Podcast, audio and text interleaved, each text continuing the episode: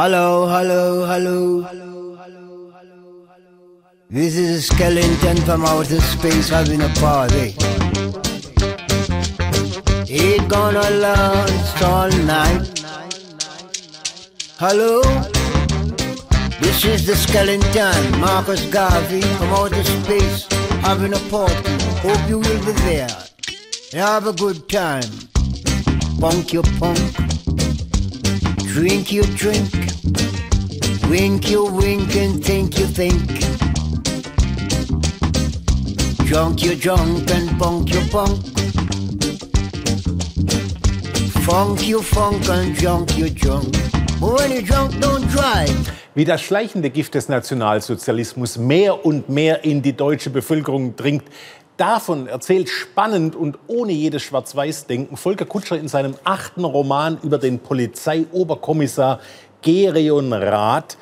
Die Romane, die die Vorlage für die Fernsehserie Babylon Berlin bildeten. Olympia spielt natürlich 1936 hier in Berlin.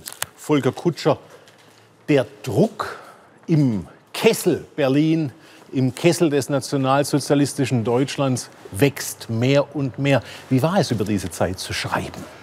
Ähm, ja, spooky war es ein wenig. Ähm, weil wir haben ja alle diese, diese, diese Bilder im Kopf, die Propagandabilder letzten Endes noch aus jedem Jahr. Ganz viel Leni Riefenstahl, aber auch durchaus andere, andere Bilder. Und mir war es halt wichtig, ein bisschen hinter die Kulissen zu schauen, um diese Propagandalüge auch äh, ein wenig zu entlarven. Und äh, ja, und unter der Oberfläche dieser angeblichen, noch vorgeblichen Weltoffenheit, da passierten ganz andere Dinge. Und äh, für mich das äh, Wichtigste, weil perverseste, zur gleichen Zeit, äh, in der hier die Spiele stattfanden, wurde in der Nähe von Oranienburg das KZ Sachsenhausen errichtet. Was ist das Problem, wenn man Krimis schreibt, die in einem Verbrecherstaat angesiedelt sind? Ja, das Problem ist, dass das Übliche, die, was ja auch nur eigentlich letzten Endes eine kleine Lüge ist, die Ordnung ist wiederhergestellt, wenn der Kommissar oder wer auch immer den Fall gelöst hat. Ähm, das ist da natürlich nicht so, weil die Ordnung, die da wiederhergestellt ist, ist natürlich nicht die, die man sich wünscht. Und ähm, das macht auch so ein bisschen den Reiz natürlich aus. Das macht auch das aus, dass Gerion Rath öfter mal dann auch zur Selbstjustiz greift, die ich persönlich auf jeden Fall sehr verurteile, gar keine Frage. Ich, ich, ich bin der festen Überzeugung, ohne Rechtsstaat, dass man sich an Recht und Gesetz hält, ist ein ziviles Zusammenleben gar nicht möglich. Aber unter diesen Umständen kommt das Rat ab und zu mal und dem Gerechtigkeitsempfinden der Leser wahrscheinlich auch durchaus zugute. Berlin 1936 hübscht sich auf für die internationalen Gäste. Das beschreiben Sie wunderbar in Ihrem Roman. Der Stürmer verschwindet aus den Schaukästen. Die Plaketten, dass sich Juden auf diese Parkbank nicht mehr setzen dürfen, dass sie keinen Zutritt überhaupt zum Park haben, verschwinden ebenfalls aus dem öffentlichen Leben. Wer hat das gesteuert? Wer ist da die zentrale Gestalt dahinter? Das waren eigentlich alle. Also vor allen Dingen war es ja die Propaganda, eine Propagandamaßnahme. Also Julius Streicher wird sich nicht gefreut haben, dass seine Zeitschrift äh, aus dem Straßenbild verschwunden ist. Äh, einige Parteigenossen wahrscheinlich auch nicht.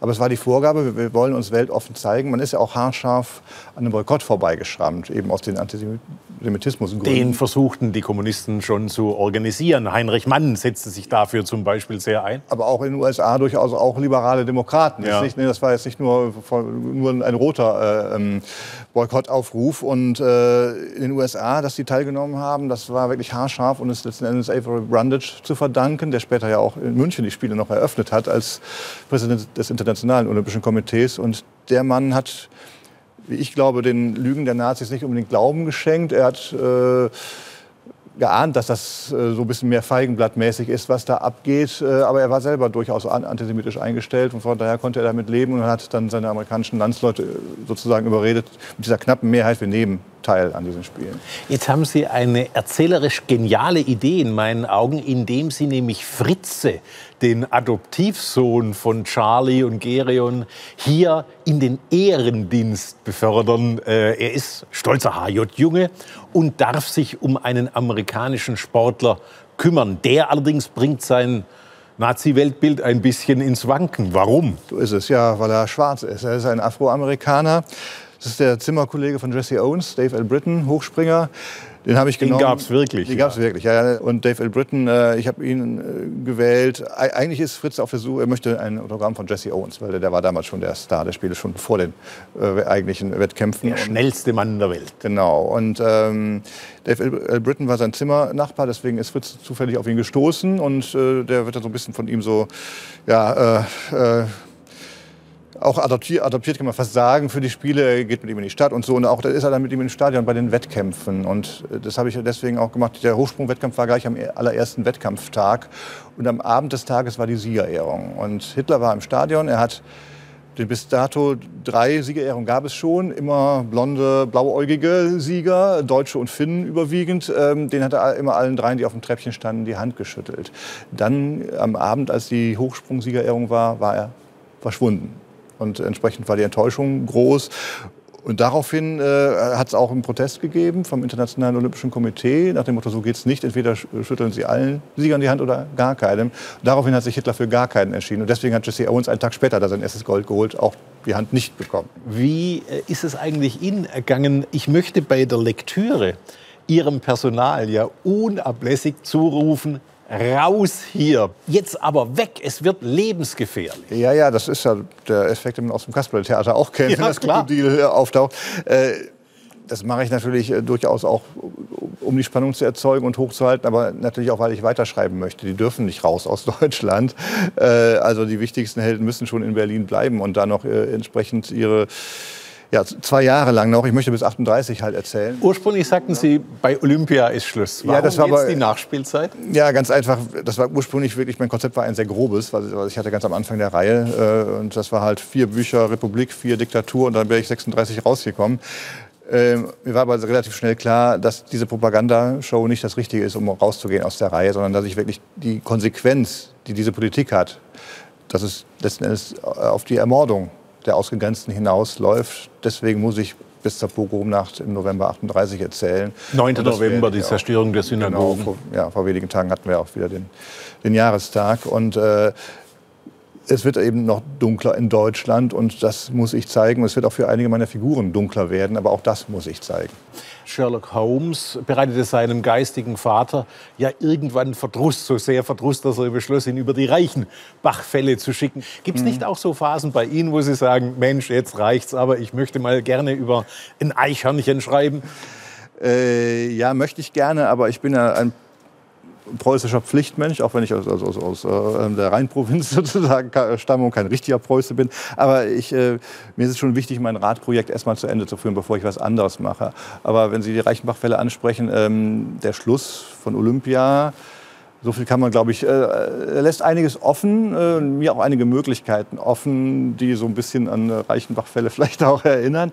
Ähm, ja, aber Verdruss ist noch nicht da tatsächlich. Für zwei Romane wird es mindestens noch reichen.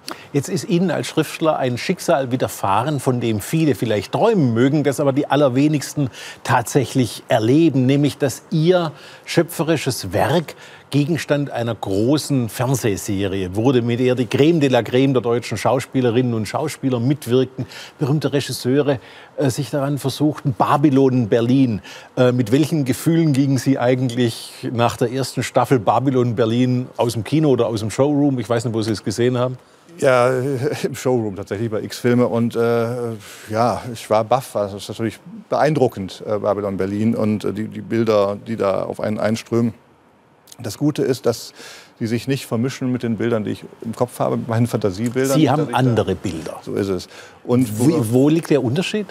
Ja, das ist schon, die Figuren sind ein bisschen anders angelegt, auch rein optisch sieht Gerion Rath ein bisschen anders aus als Volker Bruch. Es ist einfach eine andere Welt, äh, die sind da anders unterwegs. Das ist einfach so schon sehr gefestigt, weil ich das über zehn Jahre ja schon betreibe.